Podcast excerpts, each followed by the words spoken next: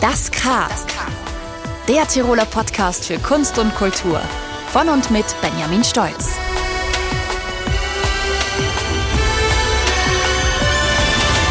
Hallo und herzlich willkommen zu einer neuen Folge vom K. Unsere heutige Gästin ist nicht nur wahnsinnig talentiert, sondern auch bescheiden. Sie ist in Tirol aufgewachsen und eine große Hoffnung für die heimische Popmusik. Mit ihrer vor kurzem erschienenen EP Out of the Blue hat sie die FM4-Charts und natürlich die Herzen vieler Zuhörerinnen und Zuhörer im Sturm erobert. Darauf zu finden sind sieben tolle Popnummern über das Leben, die Liebe und den Alltag als Mitzwanzigerin. Im Interview mit dem K erzählt mir Florence, wie man Songschreiberin wird, was das beste Frühstück ist, also generell haben wir viel über Essen gesprochen, und wo es sich besser lebt, in England oder in Wien, wo die gebürtige Britin heute zu Hause Chance ist. Viel Spaß mit einer neuen Folge vom K.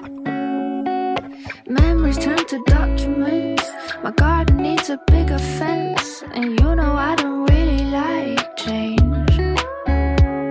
And you don't deserve it, no offense. But you made a bloody awful mess. And I only still love you cause I'm strange. Cause I let you strip me naked. Bist du gerade generell so ein bisschen im Ferienmodus oder, oder arbeitest du? Nein, ich habe leider gar keine Ferien. Ich habe erst im November wieder einen freien Tag. Aber das passt mir eigentlich ganz gut. Also es macht, macht eh voll Spaß. Ich habe nicht das Gefühl, dass mir was abgeht.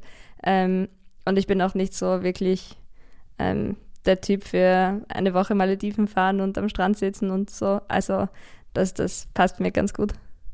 Ja, du bist ja gerade ziemlich gehypt und das eigentlich schon seit längerer Zeit. Das Musikmagazin The Gap schreibt, dass ähm, dich acht Labels eigentlich wollten unter Vertrag nehmen, noch bevor sie eine Single von deinem Soloprojekt gehört haben. Hat dich das eigentlich unter Druck gesetzt oder was, was macht das mit dir? Na, ich habe das nicht wirklich so, ähm, so als arg empfunden, obwohl es eigentlich voll, also es, es klingt ja voll verrückt und es ist, also es war schon voll verrückt, aber es ist mir weil es war so ein langer Prozess. Wir haben so viele Meetings gemacht und es war ähm, einfach so ein, ah cool, gehen wir dahin, ja, voll mit denen können wir auch irgendwie arbeiten. Also es, es hat sich nicht so angefühlt, als ob ich so, oh Gott, was mache ich jetzt und ich brauche einen Bodyguard oder so. Es war äh, schon einfach so, ähm, weiß nicht, es war einfach ziemlich chillig und es waren einfach alle voll coole, nette Leute und coole Labels und deswegen ähm, war es einfach nur eine sehr schwere Entscheidung, aber ähm, aber ich bin sehr froh, wie es ausgegangen ist. Ja, gelandet bist du ja dann beim Label AWOL, also, ähm, wo auch unter anderem Little Sims und Nick Cave steht auf der Website, sind bei denen unter mhm. Vertrag. Äh, ist es irgendwie krass, mit, mit solchen Leuten dann genannt zu werden auch, oder? Ja, schon, schon. Also es ist, es ist total schön irgendwie, ähm, dass man mit solchen coolen Leuten zusammenarbeiten kann. Also, also, also mein A&R hat auch so viele coole andere Acts gesigned. Ähm, und das ist schon so verrückt. Also, wow, ähm, weiß nicht, wieso, wieso mag er meine Musik? Panik, aber, äh, aber es ist, es ist auch voll schön. Also es ist voll cool. Man hat das Gefühl, man hat einfach, man kann einfach atmen, man hat mehr Möglichkeiten und ähm, es gibt einfach, ja, man hat einfach das Gefühl, man hat vielleicht einfach Möglichkeiten. Ja, und jetzt äh, kommt ja auch der Festival Sommer. Heuer für dich das erste Mal, dass du solo auf Festivals unterwegs bist, wenn ich das richtig im Kopf habe. Wie ist es für dich mhm. jetzt überhaupt wieder auf Bühnen zu stehen und dann gleich so ein Festival Sommer? Ist das ein komisches Gefühl? es ist extrem weird, weil ich habe einfach noch nie äh, oder oh ja, ich habe einmal einen Gig gespielt mit meiner Musik, aber das war's und es war auch nur so ein ähm, es war auch kein, kein riesen, keine riesen Show oder so. Und das ist auch schon wieder naja, eineinhalb Jahre her oder so, zwei Jahre. Ähm, also ich, ich kack mich komplett an vor diesen ganzen Shows. Es ist ganz schrecklich. Aber ähm, ich spiele zusammen mit meinem Bruder und ähm, noch einem Freund, deswegen glaube ich, wird alles, alles cool. Ich glaube, wenn die Crew passt, dann, auch wenn es komplett in die Hose geht, dann ja, war es trotzdem lustig. Sprechen wir ein bisschen über deine Roots. Äh, du bist ja eigentlich Britin, aber du hast auch äh, Teile deiner Kindheit in Tirol verbracht und auch in Deutschland hast du gelebt, in den Niederlanden. Wo fühlst du dich eigentlich zu Hause oder welche Qualitäten muss ein Ort mitbringen, dass du dich dort zu Hause fühlst? Boah, das ist eine Frage, die ich, die ich mir selber auch die ganze Zeit stelle. Ähm, ich weiß es nicht. Also es ist auch voll spannend, einfach zu sehen, dass so ach, zu Hause einfach nicht wirklich so für mich gerade geografisch so festlegbar ist. Ähm, ich finde, ich fühle mich einfach so unter Leuten, die meine Mentalität teilen oder die meinen Humor teilen. Das fühlt sich irgendwie viel mh, mm, zuhausiger an als irgendein Zuhause. Deine Mutter Stella, die wohnt ja noch in Tirol und du, da wirst du wahrscheinlich ja manchmal zu Besuch sein. Ähm, hast mhm. du sonst noch musikalische Verbindungen oder sonstige nach Tirol, die dich manchmal hierher bringen? Ja, schon. Also ich habe auch ähm, so Freunde, die, die Studios haben oder die Musik machen in Innsbruck, ähm, vor allem eben in Innsbruck. Ähm, und ich arbeite lustigerweise extrem viel mit Tirolern. Ähm, also, also ein Regisseur, mit dem ich sehr viel mache, mit dem Tobias Pichler. Und die Marcella, also noch eine Freundin von mir aus Tirol, mit der mache ich meine ganzen Artworks und so. Ähm, aber die ziehen auch wie wild überall durch die Weltgeschichte herum. Also ähm, die sind auch nicht durchgehend in Tirol, aber es ist echt voll witzig. Wir haben uns nicht mal in Tirol kennengelernt, ähm, wie das einfach so passiert. Ähm, aber ja, eben mit meiner Mama arbeite ich auch ab und zu an manchen Sachen. Manchmal fragt sie mich, ob ich für sie irgendwas machen kann oder sie für mich. Also wir, wir arbeiten alle ziemlich eng zusammen. Du kommst ja aus einer sehr musikalischen Familie. Äh, deine Mutter ist Gesangslehrerin, dein Vater ist Dirigent, deine Brüder sind auch Musiker und du sagst in einem Interview, redest du von über 60 Cousinen und Cousins, die auch alle Musiker sind und Musikerinnen. Ja. Ja. Äh, zwei Fragen. Hast du erstens, hast du wirklich über 60 Cousins? Und äh, ja. gab es bei dir da wirklich äh, jemals eine andere Option, als Musikerin zu werden? Ja, ähm, also ja, ich habe wirklich so viele Cousinen und Cousins. Übrigens, wieso gibt es keine Mehrzahl von Cousinen und Cousins, die genderneutral ist? Man muss immer Cousinen oder Cousins sagen. Stimmt das? Oder kann man das als Cousins oder Cousinen zusammenfassen? Das verwirrt mich nämlich jedes Mal, wenn ich diese Geschichte auspacke, falls jemand Antworten hat. Und ja, also lustigerweise war ich so die letzte Hoffnung. Also ich bin Nachzüglerin, muss man dazu sagen. Ähm, meine Brüder sind ein bisschen älter als ich. Und ich war so die letzte Hoffnung der Familie, dass ich nachher einen ordentlichen Beruf erlerne. Ähm, leider ist, hab, bin ich darin miserabel gescheitert. Ich wollte eigentlich Lehrerin werden und hatte eigentlich alle möglichen Pläne. Ähm, und, und ich habe dann auch angefangen zu studieren, Lehramt, Psychologie, Philosophie und Englisch. Aber dann hat es mich irgendwie so zur Musik getrieben und irgendwie habe ich mir gedacht, na gut, dann mache ich halt kurz ein halbes Jahr Auszeit und probiere einfach kurz busy Musik aus, damit ich das einfach aus meinem System habe, weil ich hatte Angst, dass wenn ich dann Lehrerin werde und frustriert bin, weil ich das nie geschafft habe und dann einfach allen meinen Schülern, Schülern Fetzen gebe für alles, ähm, ist es auch nicht wirklich so gewinnbringend für irgendwen. Ähm, genau, deswegen habe ich meinen Eltern, boah, das war auch ein bisschen tricky, das war so, hey, mh, mm, nicht sauer sein, aber ich glaube, ich muss ganz kurz ein bisschen Musik machen und die waren so, ja, okay, naja gut, wenn es nur ein halbes Jahr ist, dann okay. aber das ist auch schon einige Jahre her. Ähm, und jetzt sind sie eh total supportive. Aber eben, es ist witzig, sie wollten eben gerade, weil ich, ähm, da hätten sie sich einfach für mich gewünscht, dass ich einfach einen, einen sichereren Beruf habe. also ich habe mir die Musik wirklich ausgeredet. Ich habe ähm, ich mir das nicht zugetraut und ich habe mir auch gedacht, ähm, das das bringt nichts, ich kann das sowieso nicht, ich kann ja eh nichts und wozu auch überhaupt. Und äh, mir hat es auch wirklich gefallen, eigentlich dieses Bildungsding. Ähm, ich, ich war früher kind Kindergartenpädagogin ähm, und habe drei Jahre im, im, Kindergarten gearbeitet und ich dachte, wow, okay, das ist mein Schätz, ich will für immer und ewig irgendwie in diesem Bildungsbereich bleiben. Ähm, aber genau, deswegen war eigentlich Musik so das Letzte, was ich, was ich machen wollte. Ähm, aber es war halt etwas, was ich immer so auf der Seite gemacht habe und ich habe immer Songs geschrieben eigentlich. Und das war mir immer voll wichtig und irgendwie hat es mich schon gekitzelt, aber ich habe es mir einfach so ausgeredet, ja. Bei manchen Eltern ist es ja so, dass sie eben überhaupt nicht wollen, dass ihre Kinder Künstlerinnen oder Künstler werden. Was wäre denn so ein Beruf gewesen, der deine Eltern voll auf die Palme gebracht hätte? Popmusikerin. ähm, ja, also ich glaube, die hätten sich sehr gerne gewünscht, dass ich, keine Ahnung, Ärztin oder Anwältin oder irgendwas mit einem Nadelstreifanzug in Brüssel werde. Du bist ja eigentlich eher mit der, mehr mit der klassischen Musik sozialisiert, oder? Äh, wie, wie kommst du dann drauf, ja. auf, aufs Popmusik schreiben? War das so ein Akt der Rebellion oder war das, weil es dir einfach mehr gelegen ist? Es war Avril Lavigne, glaube ich. Ähm, und ja, voll, eben, ich bin mit der Klassik auf. Also ich habe mit vier Jahren habe ich Geige angefangen ähm, und habe das so lange gespielt, bis es extrem uncool wurde. Mit 14 ungefähr war extrem uncool oder 13. Dann habe ich es lassen. Ähm, aber genau, aber ich habe eben voll, ich habe so Avril Lavigne in a Big Way entdeckt, als ich keine Ahnung, acht war oder neun oder so. Und das war dann, dann war so No Turning Back. Ähm, Anastasia und was weiß ich wer. Ich habe einfach so, es gab ja damals diese ganzen ähm, auf MTV oder wo auch immer mit diesen Charts, wo man diese ganzen Musikvideos geschaut hat. Ähm, das habe ich gebingewatcht, das habe ich so geil gefunden. Und ich glaube, so bin ich.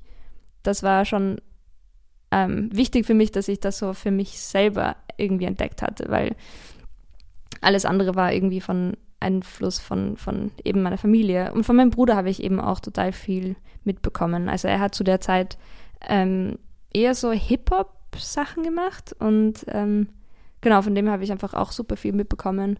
Und da er, ist, er war auch und ist immer noch ein riesen musikalischer Einfluss.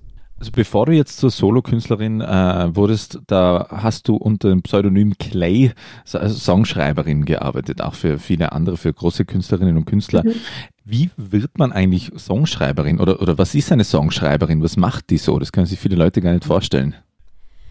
Ja, es ist auch, ja, voll. Es ist bizarr, weil irgendwie bekommt man das nicht wirklich so mit. Ich habe mir auch immer gedacht, dass alle meine Lieblingsinterpreten einfach weinend im Bett liegen und irgendeinen Song schreiben. Aber ähm, tatsächlich läuft es einfach nicht ganz so ab.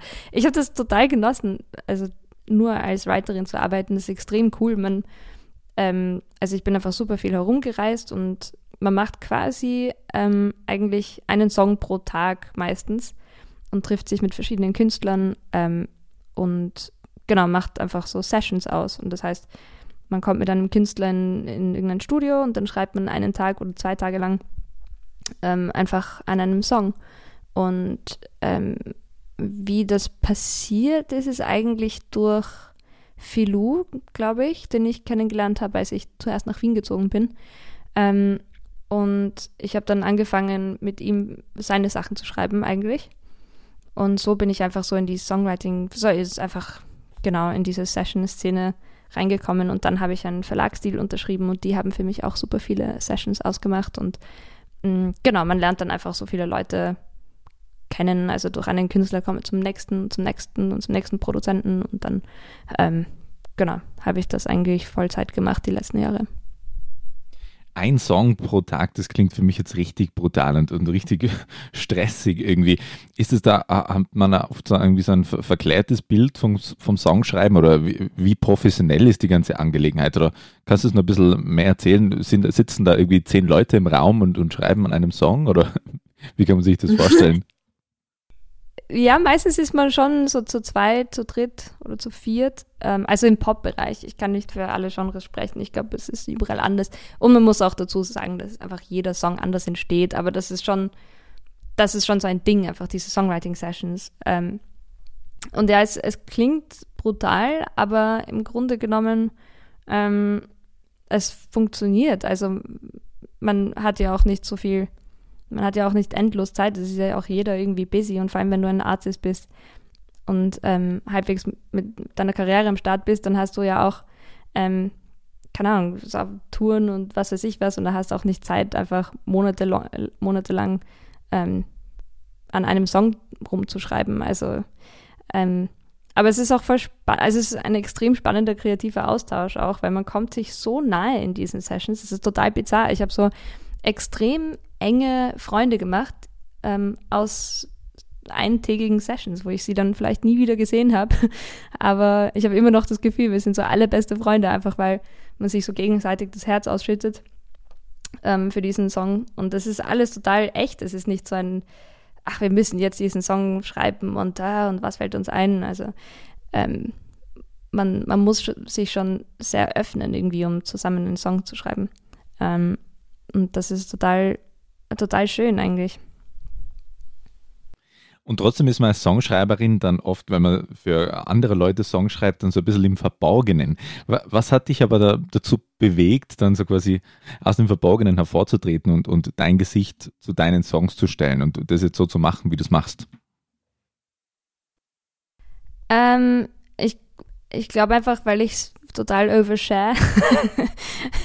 ähm, ich weiß es nicht genau. Also es war schon einfach so ein ähm, also es war mir nicht wichtig, dass viele Leute meine Songs hören. Das war nicht so das Ziel der Sache. Ähm, ich habe einfach nur immer, Songschreiben war einfach ein Weg für mich, um meinen Alltag zu bewältigen und einfach ähm, stressige Situationen oder schwierige Sachen einfach ähm, durch, äh, durchzuarbeiten. Und ähm, da war es halt so, ja, okay, kann man sich anhören, wenn man will und stellen wir es mal raus und schauen, ob es irgendwer haben will zum Hören und wenn nicht, auch okay. Also es war nicht wirklich so eine bewusste Entscheidung, so okay, ich will jetzt ins Rampenlicht oder so, sondern das war wirklich einfach nur ein Teilhaben lassen daran, ähm, genau.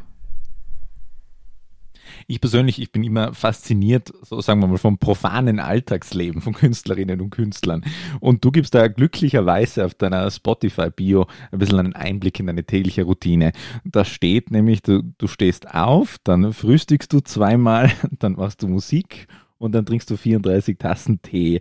Und ich habe mich da sehr bestätigt gefühlt, weil ich, bist du auch der Meinung, dass Frühstück die beste Mahlzeit des Tages ist oder des Lebens überhaupt? Ja, ja, Richtig, korrekt.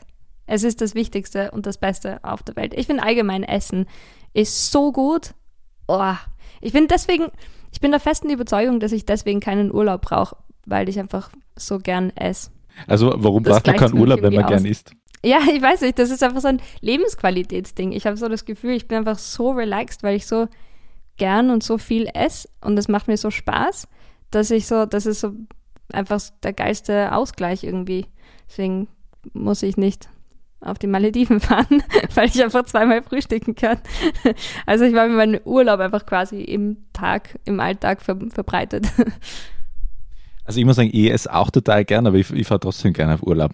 Aber ähm, was ich noch fragen wollte, was ist denn so dein Traumfrühstück? Also für alle da draußen, die das Frühstück nicht so schätzen oder gar nicht frühstücken können, was wird eigentlich jeden so bekehren zum perfekten Frühstück in der Früh? Uh, ähm, also ich habe so Phasen. Ich finde, also Moment, also ah, naja.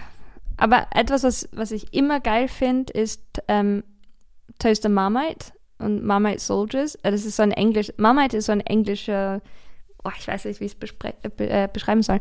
Es ist sowas wie Aufstrichmäßiges, aber es ist sehr salzig. Und man macht so Marmite Toast und dann schneidet man das in so ähm, äh, Streifen und dann dunkt man es ins weiche Ei ein. Und das ist das Beste, was es auf der Welt gibt. Ähm, und dann finde ich auch noch Shakshuka ziemlich geil. Ähm, boah, ich liebe Frühstück.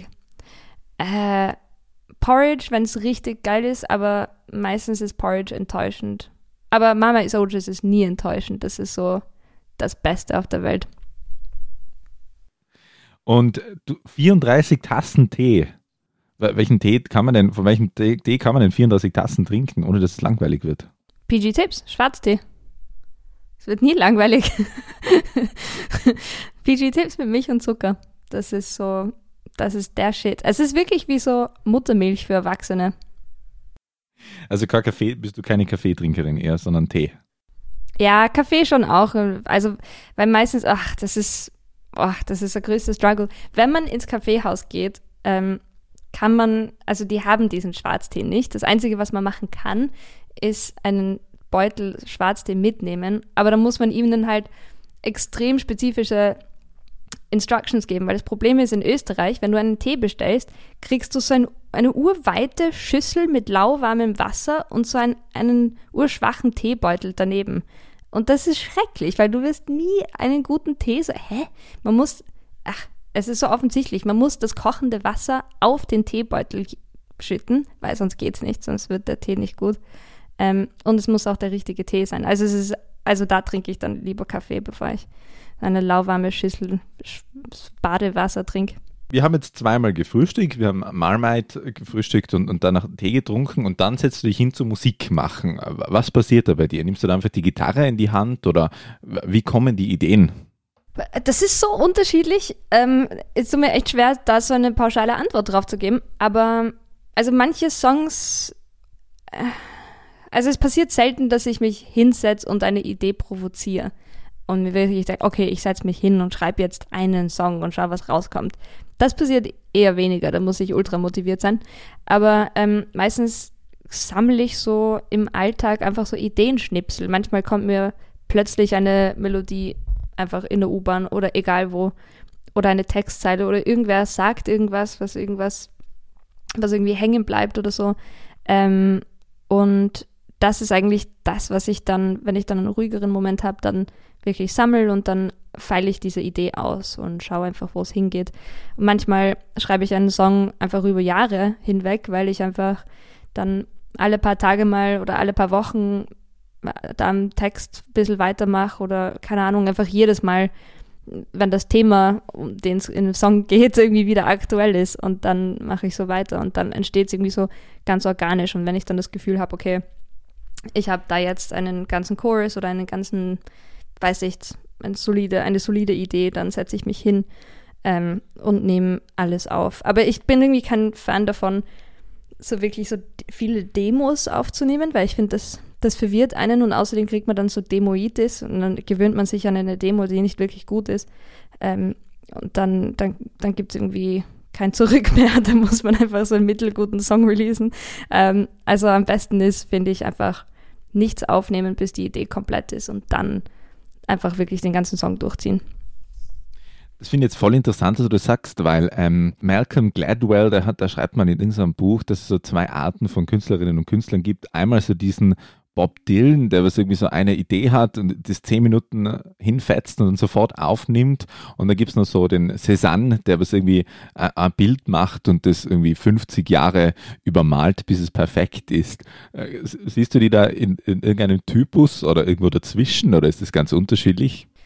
Ich bin kein Fan von Sachen übermalen. Ich finde, wenn die Idee nicht steht, dann steht sie nicht. Dann ist, dann soll man nichts aufnehmen, bevor man einen Kompromiss aufnimmt. Aber da bin ich mit mir selber einfach ziemlich radikal auch, weil mir das halt auch manchmal passiert, wenn ich zu viel aufnehme, mittelgute Ideen aufnehme, dann, dann verwirrt mich das irgendwie.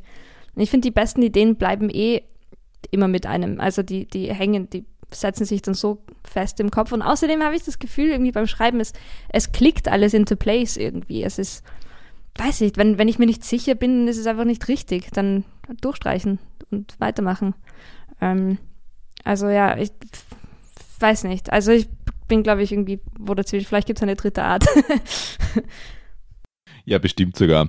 Ist es was ich immer voll bewundere bei äh, Songschreiberinnen und Songschreibern, dieses Vertrauen in die eigene künstlerische Kraft, wie du gesagt hast, das ist richtig. Und ähm, wie lernt man das, dass man spürt, was richtig ist? Ist es ein Prozess oder hast du das einfach immer das Gefühl da, die, den Glauben in die eigene Schaffenskraft? Nein, also ich mache nicht Musik, weil ich finde, dass ich gut bin.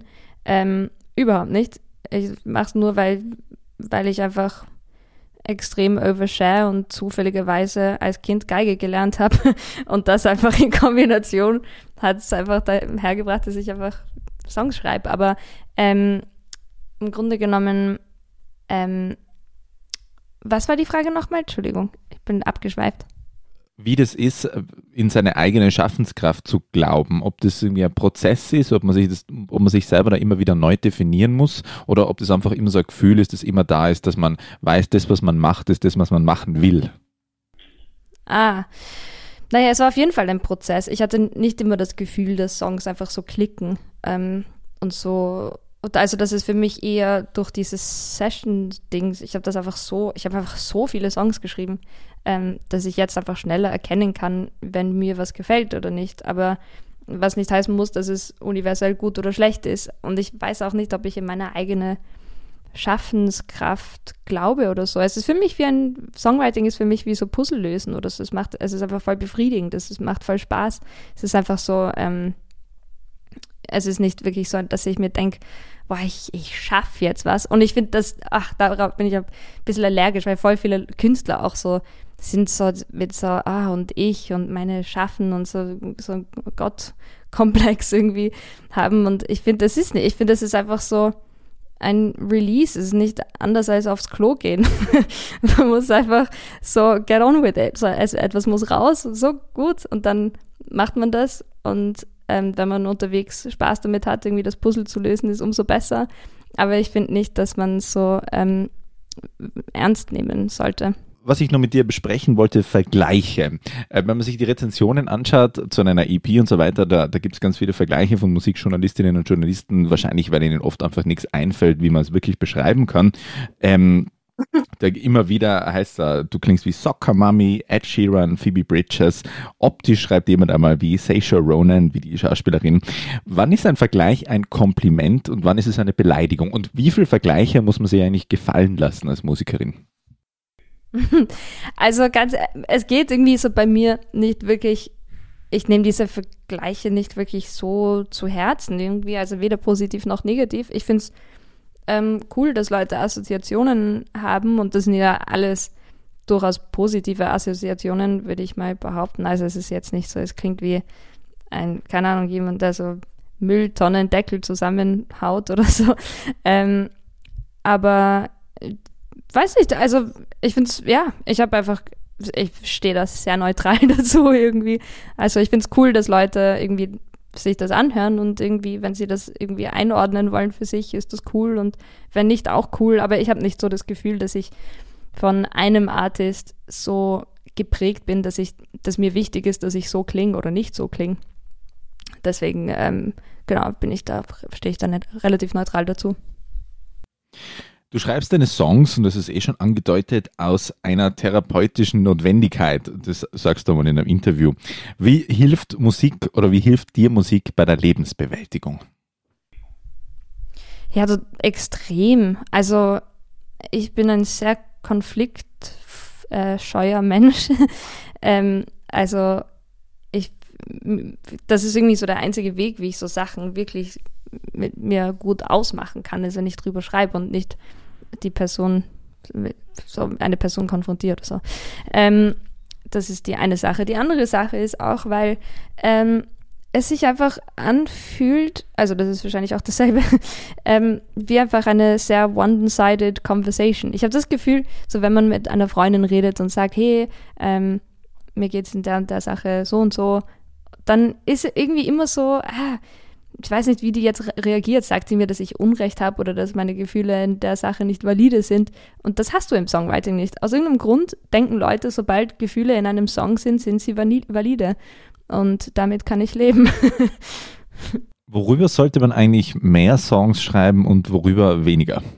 Ich finde es cool, dass einfach, ich habe das Gefühl, momentan kann man so über alles schreiben. Also es ist so, das Spektrum ist so breit wie noch nie zuvor. Man kann mit jeder Art Musik gefühlt eine, eine Audience finden. Also man kann wirklich alles machen und das ist voll cool, einfach, dass Leute ähm, sich so auf so viele Arten ausdrücken können und die, die Freiheit auch dazu haben und auch die technischen Möglichkeiten mittlerweile.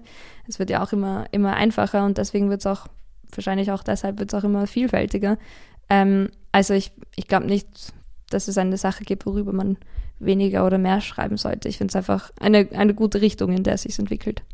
Dass du einen Humor hast, das sieht man ja äh, nicht nur an deiner, also das hört man nicht nur an deiner Musik, sondern sieht es auch an deinem Instagram-Account. Da sind ein paar lustige Bilder drauf, da liegst du einmal rückwärts auf einem Pferd oder da rauchst du im Jogginganzug zwei Zigaretten auf einmal. Wie lustig darf ernsthafte Popmusik eigentlich sein? Ich weiß nicht, schauen wir mal. ähm, ich weiß nicht, es ist, ich finde, es sollte jeder einfach das machen, was er für authentisch hält und ähm, genau, und das ist einfach das, wonach mir ist. Das ist einfach ein bisschen meine, meine Mood und ähm, genau, ich, ich glaube nicht, dass es da ein, ein, ein Limit gibt. Ist es im Jahr so ein bisschen der britische Humor, den du da in die österreichische Popmusik bringst? Mm, gute Frage. Ja, möglicherweise. Ich glaube auf jeden Fall, dass Humor generell etwas eher Britisches ist. ähm, vorsichtig ausgedrückt. Du hast einmal gesagt, den Unterschied äh, zwischen Österreich und dem Vereinigten Königreich ist auch in der, die Qualität des Kuchens. Ja, das ist völlig richtig. Also ich will mich nicht so viel über Österreich, aber ich habe so viel von, also ich bin extrem froh, in Österreich zu sein.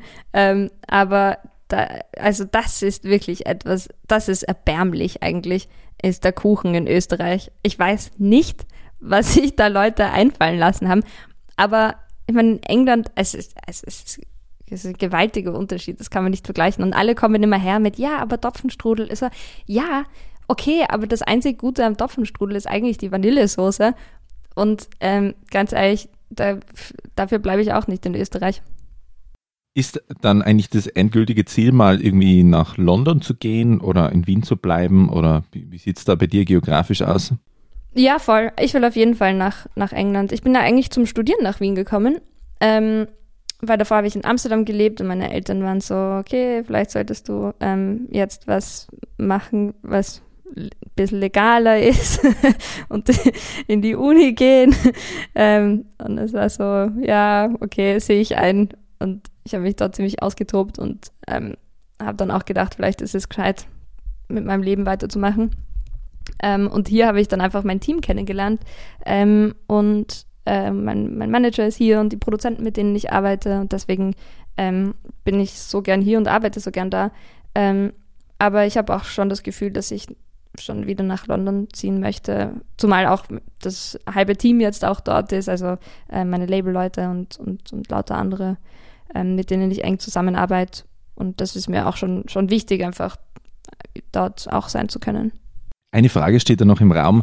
Wann gibt es denn das erste Album? Wann kommt es denn raus und ist es schon in Arbeit? ähm, weiß ich noch nicht. also ich arbeite jetzt auf jeden Fall ähm, noch in den nächsten Sachen. Ähm, und ich habe auf jeden Fall vor, irgendwann ein Album zu machen. Aber wann das genau sein wird, kann ich leider noch nicht sagen. Ja, ich glaube, dann sind wir schon am Ende unseres Gesprächs mit Florence Amann. Sorry, dass ich so viel über Essen geredet habe. Das war eine neue Folge vom K und außerdem die letzte, die ich, Benjamin Stolz, produziert habe. Denn mich zieht in Zukunft in ein nördlicheres Nachbarland. Ich bedanke mich recht herzlich fürs Zuhören. Neue Folgen von meinen Kolleginnen und Kollegen gibt es bald. Eines noch. Lasst uns doch eine kleine Bewertung auf unseren Channels da. Anregungen, Wünsche, Beschwerden und alle Folgen zum Nachhören gibt es wie immer auf www.tirol.at slash podcast.